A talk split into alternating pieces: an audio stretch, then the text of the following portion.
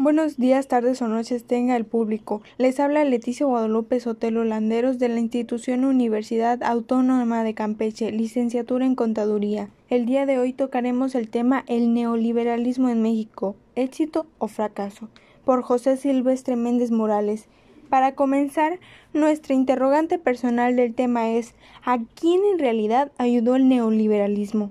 El liberalismo económico surgió en la segunda mitad del siglo XIX. Sus principios fundamentales eran libertad personal, propiedad privada e iniciativa y propiedad privada de las empresas. La idea central era que la economía estaba regida por una mano invisible, es decir, que tenía un orden natural. Entre sus características teóricas está que el Estado no debe intervenir en la economía, solo debe garantizar la libre competencia del mercado y estimularla. Debe tener prioridad en el mercado mundial y apertura comercial, es decir, libertad de comerciar entre los distintos países sin ninguna restricción. Características del neoliberalismo en México. En el caso de México, este empezó a partir del sexenio de Miguel de la Madrid.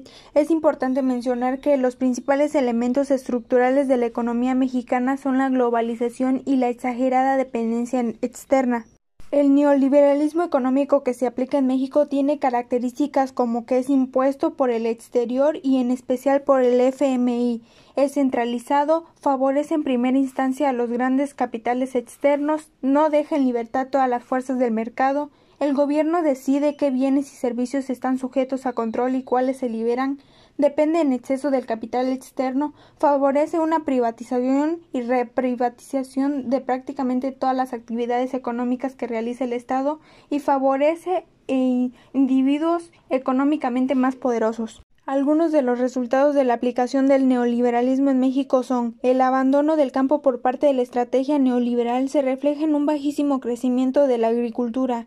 El sector industrial tuvo un menor crecimiento al acostumbrado, se cayó en un proceso de desindustrialización destrucción de la planta productiva y exagerada explotación de muchos recursos naturales. Se descuidan las necesidades del mercado interno. En 15 años de aplicación aumentó el doble de la deuda externa. Se considera que la economía mexicana se está desnacionalizando. Desnutrición del 26.3% de la población total. El sector público ha disminuido en forma drástica sus inversiones, lo que ha provocado estancamiento y deterioro en obras e infraestructura. Para finalizar, para resolver esto se plantea una propuesta de Proyecto Estratégico Nacional 2030 donde se tomen medidas de impulso, protección y desarrollo de la planta productiva, proteger e impulsar el empleo, fortalecer el mercado interno, evitar la concentración y acumulación del ingreso, evitar la fuga de capitales de mexicanos, incremento del gasto público social sin recurrir al déficit, renegociar la deuda externa con los acreedores y el control de cambios flexibles, entre otros.